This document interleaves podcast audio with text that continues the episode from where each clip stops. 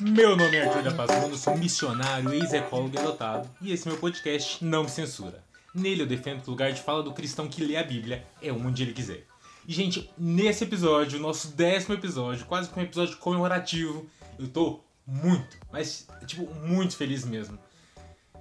Mas na verdade eu fico um pouco dividido, porque essa semana aconteceram coisas muito boas e também coisas que me assustaram. Coisas muito boas do tipo, muitos amigos me, me, me falando sobre projetos que eu tenho desenvolvido e que tem sido bênção na vida deles. E eu super empolgado com novos projetos. Hoje eu divulguei um novo projeto que inclusive eu vou falar até o final desse podcast. E assim, Deus tem me mostrado resultados bem claros, mas eu também ah, um pouco triste porque essa semana, mais uma vez, o Vitor Azevedo falou. E só isso já me deixa triste, né? Já me deixa um pouco ressabiado. Não, brincadeira, não fiquei triste porque ele falou.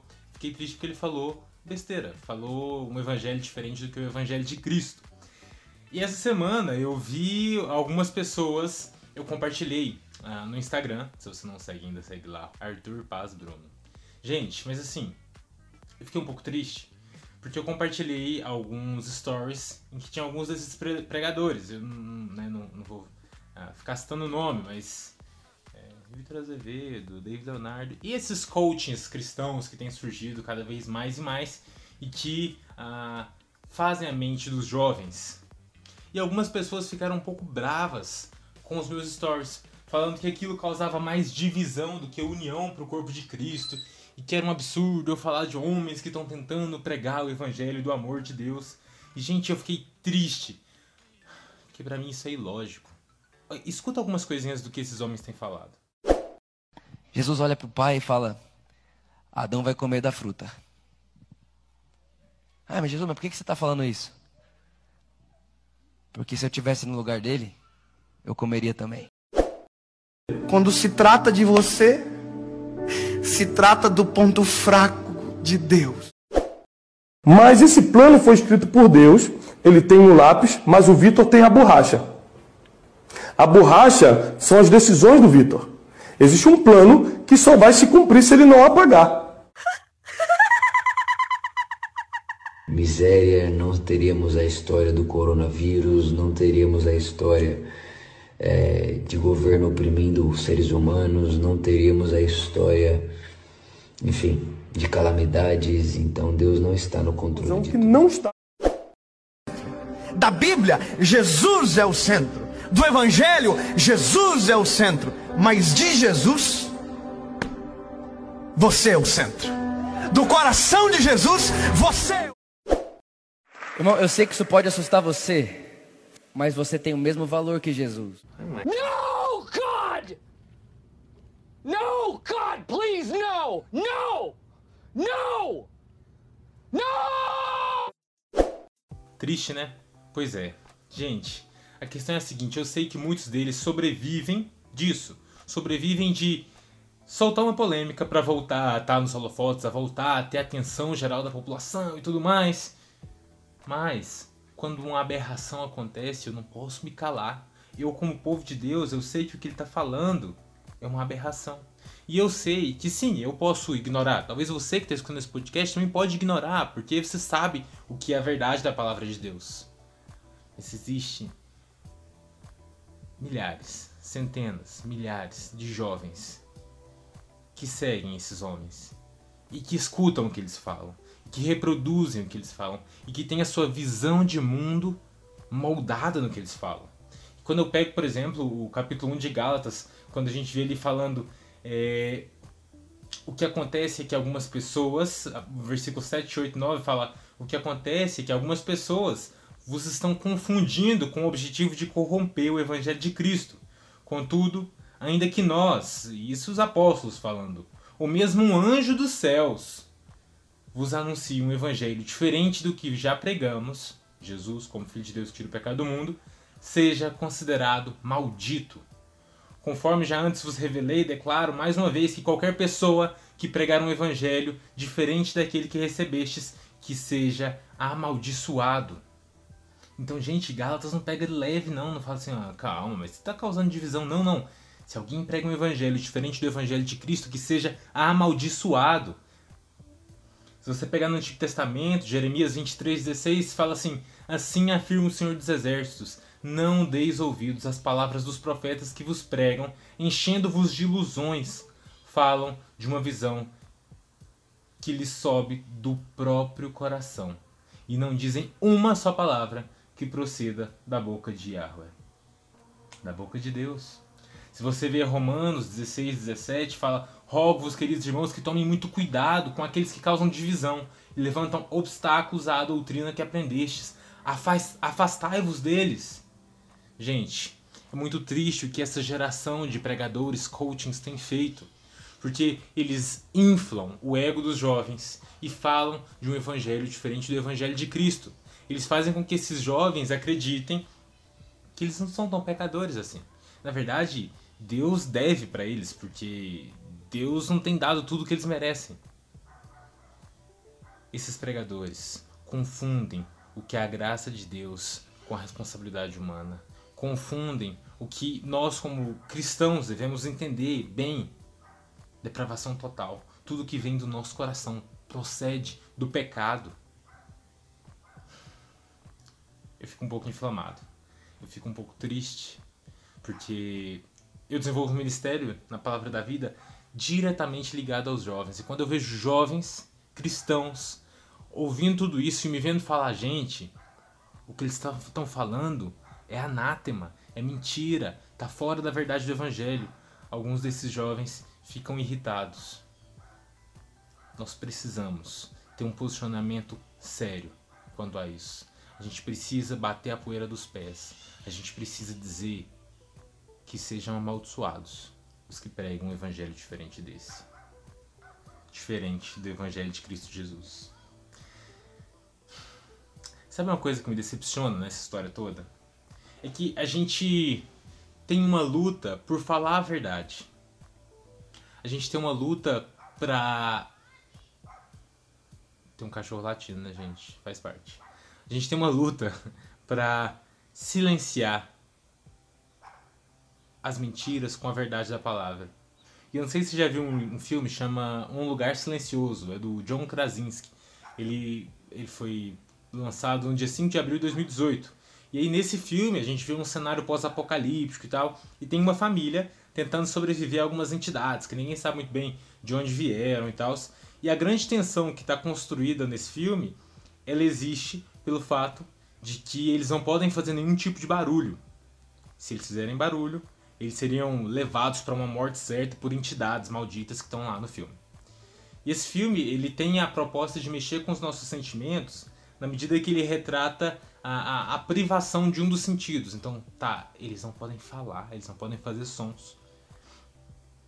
Então, assim, apesar de ser um, um filme novo, um filme diferente, ele não, não destoa muito do que a gente já viu e do que a gente tem visto na cultura cinematográfica mundial, né? A gente já vê vários cenários apocalípticos. E nesse, no mesmo ano, né, de 2018, foi lançado também aquele Bird Box, em que a pessoa não podia ver, é isso mesmo? É, é. O que ela não podia era, era ver. Então, assim, a lista de distopias e de filmes apocalípticos é enorme. Você mantém medo do fim, né? Mas a grande surpresa que tem nesse filme Lugar Silencioso é como é que essa dificuldade de se comunicar uh, sem sons, na verdade, revela uma barreira que já é existente para aquela família. Esse filme vem retratar uma família que já tinha dificuldade de se comunicar emocionalmente, usando a metáfora de reaprender a falar, mas agora com os gestos. Então, assim, o filme vem retratando aquele drama de você tentar proteger quem você ama sem conseguir chegar até essa pessoa com palavras. E nessa tentativa do filme, o silêncio que faz com que eles ouçam. Quando eles param de falar, Agora eles podem ouvir as batidas do coração. Agora eles podem ouvir os passos na areia. Agora eles podem ouvir os pequenos suspiros. Gente, desde que a grande comissão nos foi dada, em Mateus 28, 18 a 20, todos os nossos esforços como Igreja de Cristo têm sido esses. Ah, de olhar para uma sociedade que convulsiona, que tem uma produção de cultura de massa, retratando o desespero nesses filmes, a desilusão, o apocalipse. e reaprender a falar com eles, a se comunicar. Às vezes a gente tenta tanto que a gente chega a gritar as boas novas, mas a gente não consegue transmitir, mesmo gritando. Será que não seria como no filme? Ao parar de gritar, ao parar de bradar, ao parar de dar voz para esses pregadores coachings ou esses pregadores raivosos que gritam o evangelho, que a gente vai conseguir olhar para essa juventude e falar com calma. Eu parei de falar, eu consigo escutar você. E eu quero reestabelecer uma ponte comunicacional para te falar de um evangelho que é verdadeiro, que é puro, que é sem mácula. Parte de se fazer ouvir pela juventude atual. Parte do ponto de silenciar esses falsos profetas que têm se infiltrado nas nossas igrejas e seduzido os nossos jovens. Tá, mas então como é que eu vou uh, voltar a, a, a, ter esse lugar de fala na sociedade? Como é que eu, como jovem cristão, posso proclamar o evangelho, posso uh, falar da verdade para silenciar a mentira desses pregadores? Gente, é, eu acho que isso parte primeiro de nós. Parte primeiro de, de nós entendermos o nosso lugar como cristão e entendermos a, a nossa visão de mundo como uma visão de mundo cristã.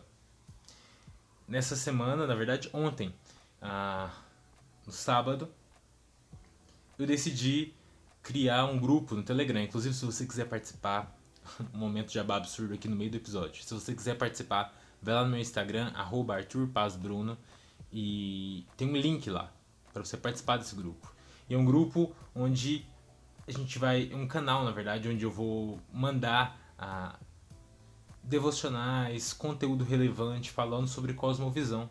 Porque eu creio que é a partir daí de a gente moldar a nossa cosmovisão que a gente vai conseguir é, falar de novo com essa juventude.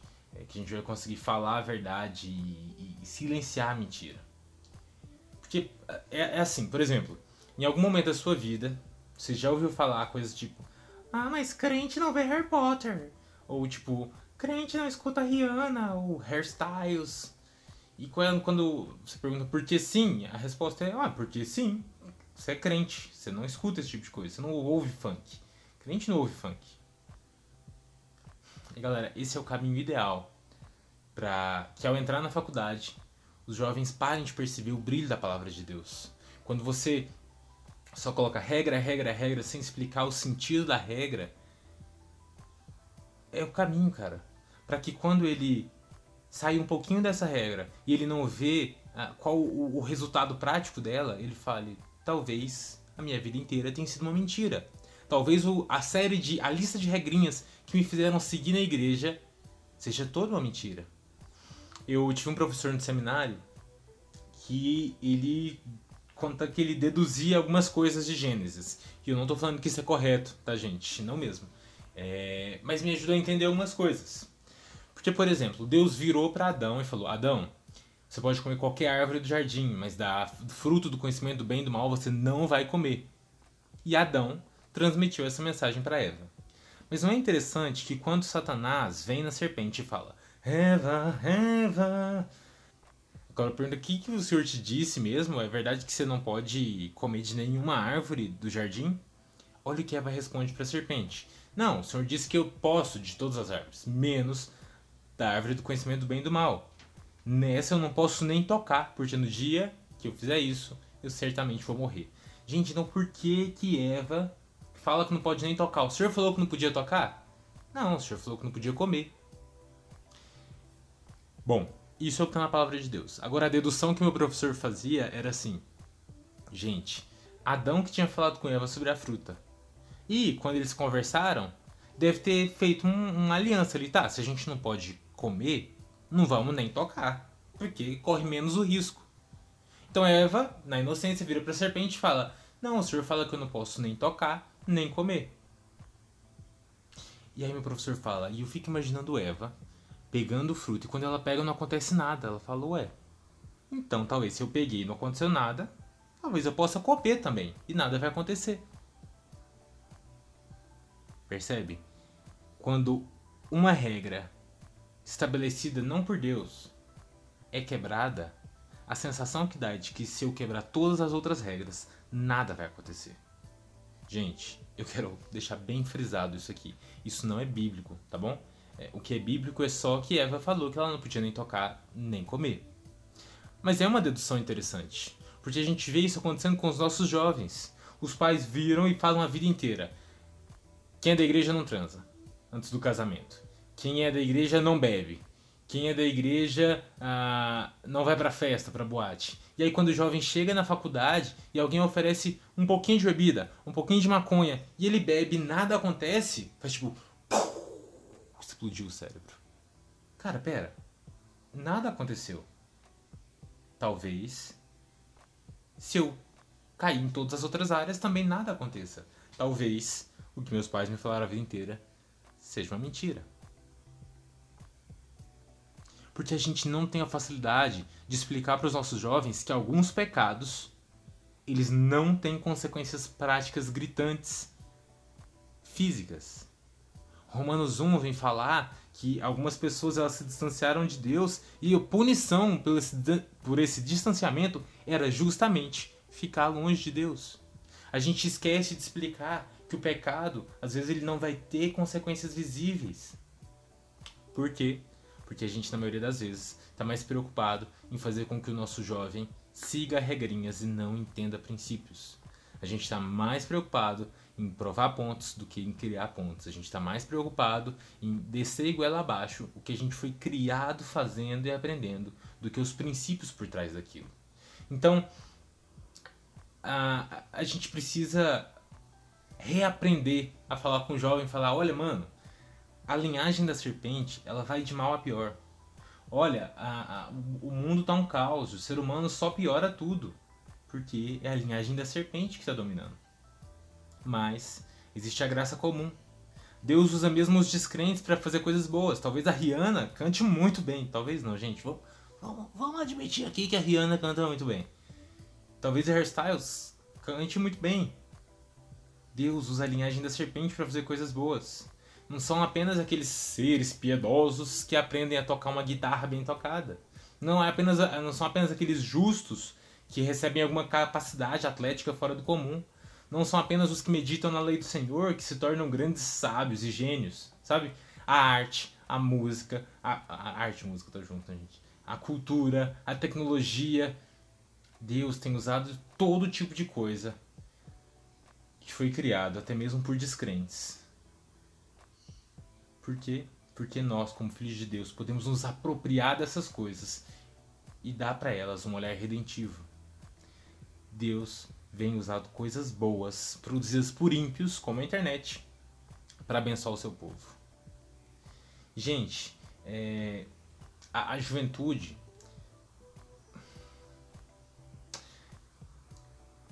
eu tenho um primo não vou citar nomes do Henrique. Mas a gente tem visões de mundo políticas antagônicas. Tipo, bem diferentes. Tudo que ele pensa em um, em A, eu penso em B e tudo mais. E ele tem um lance meio monarquista, um, sabe? A gente tem visões diferentes. E a gente foi criado praticamente no mesmo contexto. Só que a gente reage às posturas políticas de formas diferentes. E abrindo um parênteses aqui, gente, eu, eu tenho ficado numa tristeza de ver cristãos brigando por política de uma forma insensata, sabe? Eu fico triste porque parece que a extrema direita ou a extrema esquerda, o petismo ou o bolsonarismo definem a vida dessas pessoas. Será que nós não estamos entendendo que a nossa cosmovisão, a nossa visão de mundo não se enquadra nem em comunismo, nem em capitalismo? Não existe sistema econômico que abarque tudo o que é cristianismo, o evangelho. O que Jesus tem preparado não se enquadra em nenhuma visão uh, filosófica, econômica. Não! Transcende a tudo isso, é maior que tudo isso. Sabe? A sua visão de mundo não pode se fiar em um partido, mas tem que se fiar em Cristo, o Deus encarnado. Mas, voltando, fechei parênteses, eu e o Henrique, com essas visões políticas totalmente divergentes, a gente consegue conversar e tudo mais. Mas para mim, essa é uma ilustração perfeita de como a cosmovisão age. Tem uma galera jovem que vive sem perceber que, que elas interpretam o mundo de maneiras diferentes, sabe? E quando as pessoas, duas pessoas, por exemplo, interpretam o mundo de maneira diferente em uma mesma situação, o que elas estão fazendo é refletindo uma cosmovisão. Se você está até aqui e você não entendeu ainda muito bem o que é cosmovisão, cosmovisão é uma palavra que nós damos para falar daquilo que está no mais profundo do ser. É o que permite que você leia as situações e age de acordo com essa cosmovisão, com essa visão de mundo. É como uma lente pela qual nós vemos o mundo. Ela é a base de todas as nossas ações. Ela compõe as nossas regras e as nossas interpretações da vida. Gente, tudo, tudo, absolutamente tudo molda a nossa cosmovisão. Por exemplo, eu sou adotado, eu tenho uma mãe negra e uma mãe branca. Quando eu saía na infância com essa mãe negra, eu sentia os olhares, eu sentia o tratamento diferente que ela sentia. Então, quando eu for falar sobre racismo, eu vou falar de um lugar de dor que talvez você não passou. A minha cosmovisão, a minha visão de mundo também foi moldada por essa história com a minha mãe. A minha visão de mundo ela é moldada por cada característica adquirida ao longo de toda a minha vida. E como nós nascemos em pecado, somos pecadores, na maioria das vezes a nossa visão de mundo vem já massacrada, deturpada pelo pecado. E é por isso que a gente deve ah, olhar para a Bíblia para construir ou para redimir, regenerar a nossa cosmovisão, a nossa visão de mundo. Então, cosmovisão é a base das nossas ações. É, ela acompanha as nossas regras de interpretação da vida. E assim, é fundamental que nós entendamos a cosmovisão porque ela diz muito a nosso respeito. Cosmovisão é algo que reside, que mora no nosso coração. Inclusive, a Bíblia fala que nós somos ah, o que é o nosso coração. Ou seja, nós, nós somos um reflexo do nosso coração. E esse assunto de cosmovisão ele é importante porque nós temos que perceber se as nossas cosmovisões refletem as bases bíblicas. Certo? Tem um traço, uma história que ecoa forte no meu coração e molda minha cosmovisão. Ok, mas vamos olhar para a Bíblia agora ela se enquadra no padrão bíblico, porque a minha cosmovisão deve ser moldada pela Bíblia e não pelo meu coração, que é desesperadamente corrupto. Mas o que nós temos percebido nos nossos dias. Nossa, esse podcast tá ficando sério, né, gente? Pera aí, vamos dar uma respirada, respira comigo. Tá, não é pra ficar sério, tá? Mas aqui é um assunto que mexe fundo no meu coração. Mas assim, o que, o que eu tenho percebido nos nossos dias é um número muito grande de evangélicos que tem, assim, infelizmente mesmo, cedido à pressão dos de fora, tem colocado a, a sua vida numa dicotomia. E eu acho que esses coachings gospels, eles têm um, um, um papel gritante nisso. O que, que é essa dicotomia? É aquele famoso e que não é de hoje, né? Mas o famoso crente Raimundo, né? Um pé na igreja, outro no mundo é uma divisão entre o que é secular, o que é santo, o que é sagrado e o que é profano. Sabe? É aquele crente que vai na igreja no domingo porque lá é santo, lá é sagrado. Mas é fácil ser crente assim, porque da segunda ao sábado ele está fora da igreja. Então ele está em um ambiente que pode ser profano. Estou no trabalho, estou na minha vida normal, não preciso agir como cristão, afinal, não é um lugar santo ou sagrado. Como é que isso se dá? Como é que isso acontece? É, a, a maioria dos jovens acha que a sua fé ela só se aplica às coisas oh, super espirituais. Elas creem que a fé mexe com uma área espiritual que está só e tão somente ligada à igreja. É, não conseguem articular essa fé para a área de trabalho, para os estudos, para o relacionamento e para outras várias áreas fora da igreja. Ou seja, muitas vezes quando a gente, a gente fala e a gente brada a, a plenos pulmões que a gente tem que ser cristão fora da igreja, impactar a sociedade, o mundo. E amém. Mas a gente nem sempre sabe o que, que significa ser cristão fora da igreja. Sabe, a gente nem sempre percebe que ser cristão fora da igreja não está falando só de quanto à sua ética, mas quanto a repensar tudo aquilo que a gente faz baseado em uma cosmovisão cristã, em uma cosmovisão bíblica. E, e você me perguntar, mas qual seria essa cosmovisão cristã? cara, seria o entendimento de alguns pilares históricos. E, e esses pilares podem nos ajudar a, a, a nortear, a dar um sentido para as nossas ações, para nossa, nossas interpretações da vida.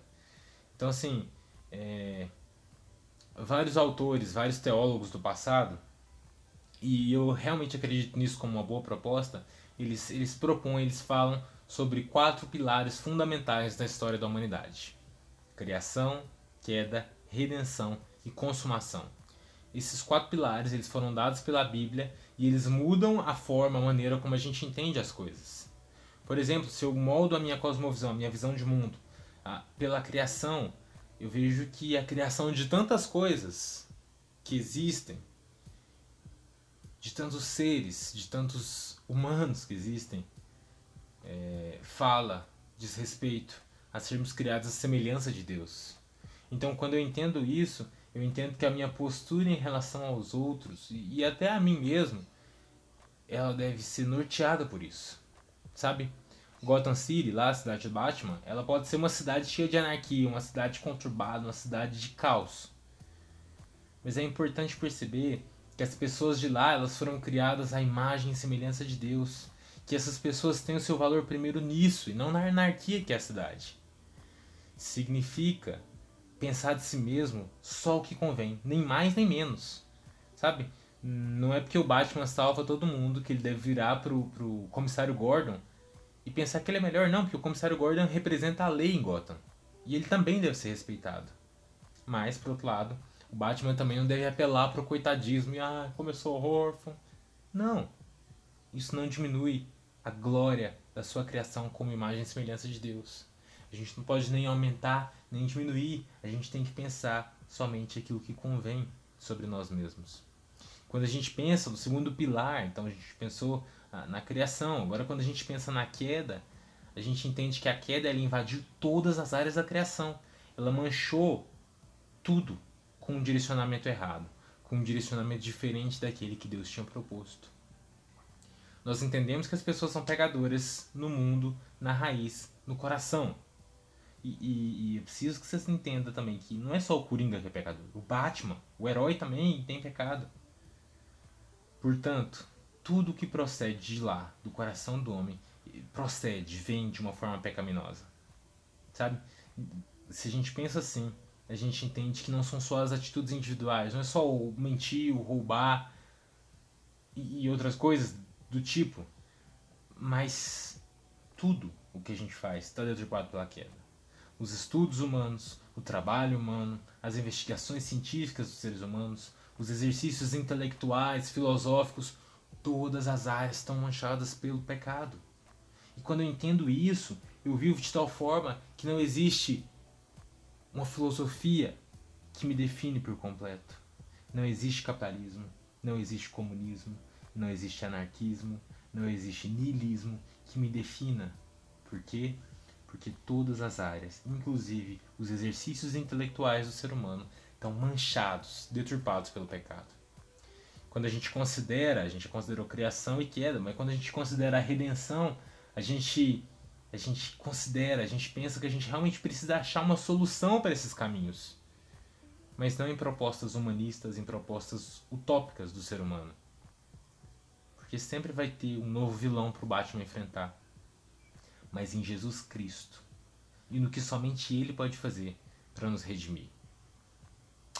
E, é claro, que o que ele faz não termina agora, mas tem um término futuro, posterior, futuro, lá no céu. E que nós aguardamos esperançosos. E é o que nós chamamos de consumação. Mas a consumação, o final, o desfecho da vida humana, ela não diz só sobre o futuro. Porque quando a gente pensa nessa fechar da história, nos dá uma postura correta no presente, porque nós temos os olhos fitos no futuro em uma nova Gotham, em um novo Éden, em um caminho de redenção pelo sangue de Jesus, pela cruz. Então, gente, quando a gente entende a nossa cosmovisão e toda a forma de a gente enxergar o mundo pela ótica da criação, queda, redenção e consumação, a gente consegue olhar para esses homens que pregam o evangelho diferente do de Cristo e falar: não, cara, isso não se enquadra na macro história da existência humana na macro história da Bíblia. que seja maldição, porque é um evangelho diferente. Quando a gente olha para criação, que é da redenção e consumação, eu consigo olhar para o dia a dia, para a vida prática e pensar, cara, tem coisas que eu posso tirar daí. Quê? Pela graça comum. O Senhor dá também para os ímpios sabedoria para produzir coisas boas. Mas eu preciso sempre olhar, entendendo que aquilo está manchado pelo pecado. Que eu preciso olhar, ler, observar e reter o que é bom. Gente, essa ótica, essa visão de um mundo pela ótica de Cristo, nos leva a enxergar o dia a dia. Por exemplo, quando eu olho para a cultura do cancelamento que a gente tem vivido atualmente, eu preciso pensar criação. Cara, eu vou cancelar alguém que foi feito à imagem e semelhança de Deus. Queda. Sim, é óbvio que as pessoas erram. Por quê? Porque o pecado entrou no mundo. Tudo que a gente faz tem raiz pecaminosa. Mas aí vem redenção e consumação. Como Cristo olharia para essa pessoa? qual a obra redentiva ele poderia fazer na vida dela.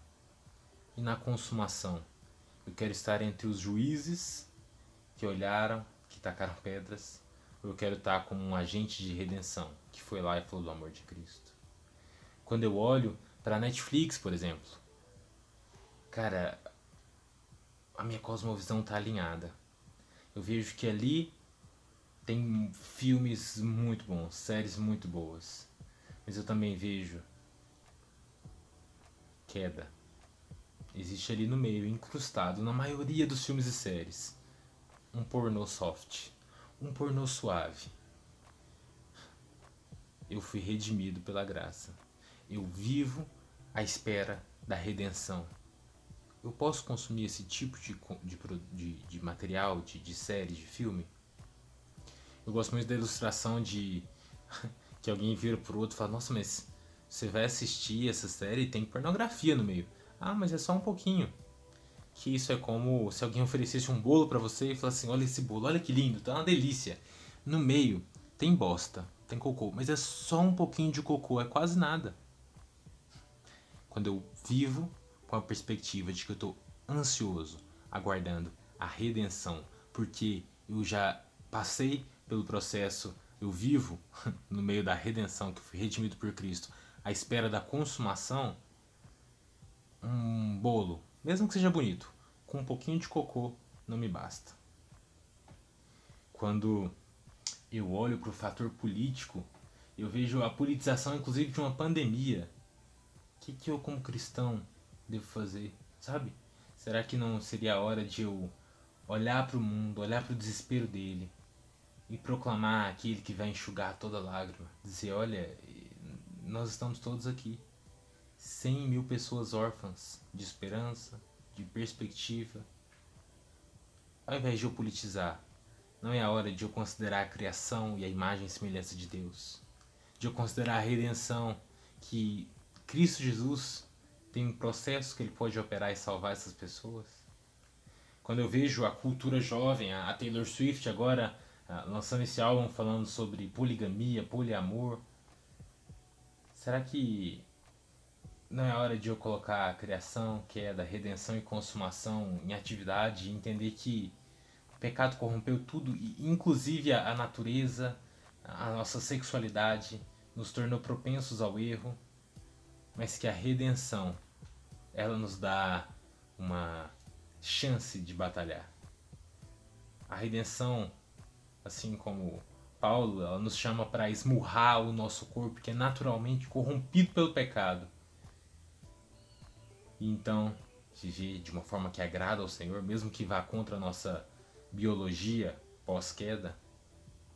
Será que essa não seria a hora de nós, como cristãos, ativarmos a nossa cosmovisão e pensar na deliverização das coisas, pensar em como a Igreja de Cristo tem sido como aquela que entrega fast food agora nesse período virtual e como é que a gente pode lutar para isso não se tornar o nosso padrão? Será que não é a hora de eu olhar para aquela campanha da Natura que foi boicotada com um olhar ah, moldado por uma cosmovisão cristã e entender pela queda que o mundo vai produzir somente coisas assim, porque ele faz o que lhe é próprio, o que é próprio dos filhos das trevas. Será que não é hora da gente olhar para 100 mil mortos? E, gente, eu me considero um colecionador de abraços. Eu tenho uma história. Nossa, esse podcast já não estava sério o suficiente, eu ainda vou contar uma história meio triste. Mas eu. Eu tenho uma história que por anos me machucou muito. Tenho um tio que eu amo muito, o nome dele é Cláudio. Tinha um tio que eu amava muito, o nome dele era Cláudio. E eu sempre, eu me lembro repetidas vezes do tio Cláudio chegar em casa e ele, ele já entrava na porta e já dava um grito assim. É, ele, ele, sempre entrava em casa, gritava tutu e eu ia lá e dava um abraço nele e eu curtia muito aquele abraço. E o tio Cláudio, um dia ele ligou e era dia de reunião de oração e a gente estava saindo de casa. Minha mãe estava no banho e eu atendi. E ele ligou e ele tava com a voz meio fraquinha e ele falou assim, Tutu, é, é, seus pais estão por aí? Eu falei, estão tomando banho. E ele falou assim, é, pede oração por mim é, no grupo da igreja, porque era dia de reunião de oração. E eu falei, tio. E eu não fui na reunião de oração naquele dia. E eu não cheguei a comentar com os meus pais. O tio Cláudio ele teve meningite ele morreu em quatro dias. E ter uma visão, uma cosmovisão correta acerca de Cristo e da vida me ajudou a entender que. Só um minuto. Que o meu tio, ele ele não morreu porque eu não pedi oração para ele na igreja. Me ajudou a entender que o meu tio morreu por, por conta da queda e que agora nossos corpos são propensos a ter doenças, a morrer. Satanás, o pecado destruíram tudo. Mas também me fez entender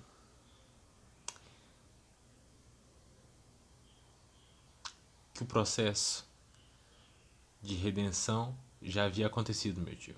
Meu tio passou anos sendo disciplinado pela igreja. O sonho dele, toda vez que ele ia lá em casa, ele comentava, era voltar a tomar a ceia do Senhor. Ele me ligou na segunda. No domingo anterior, foi quando ele foi readmitido na igreja e a primeira ceia que ele tomou pós-disciplina. Na sexta, meu tio descansou com o Senhor. E ele já está com o Pai, esperando a consumação onde ele vai desfrutar da plenitude das promessas de Deus. Isso me dá esperança, me dá ânimo. Não seria essa a hora de nós, como povo de Deus, olhar para o Brasil com tantas perdas por conta do coronavírus e falar: pessoal, nós estamos todos aqui, a gente quer chorar com os que choram. Eu comecei esse episódio falando que eu estava meio dividido nessa semana entre alegria e tristeza. Alegria por ver que Deus continua fazendo, que Deus continua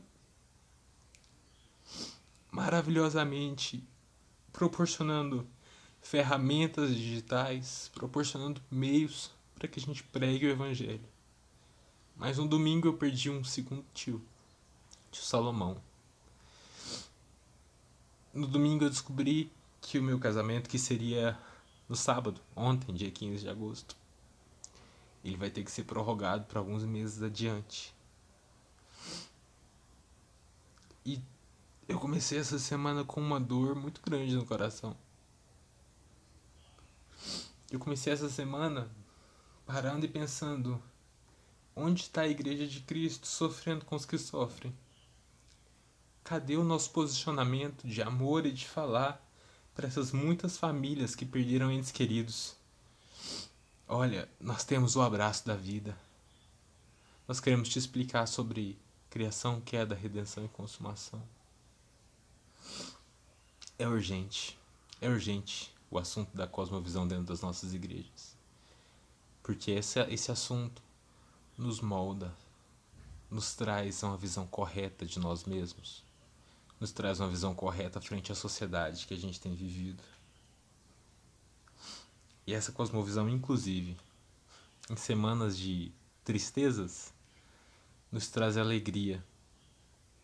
Talvez não nos fatos corriqueiros, talvez sua vida não esteja tão legal, mas por pensar na consumação, posso viver cheio de esperança, porque o meu Salvador vive, porque há redenção.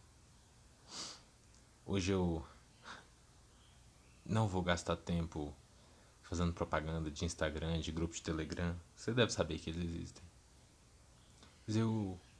Já que a gente já tá nesse clima mais sério nesse episódio, eu queria te convidar para orar no final desse episódio. Quando acabar, para e fala com Deus. Pede a Deus para que Ele molde a sua visão do mundo de acordo com os princípios, os pilares da palavra dele. Gasta um tempo também orando e se entristecendo pelas famílias que perderão seus entes queridos para o coronavírus. E que Deus nos abençoe, nos molde à imagem de seu Filho Jesus.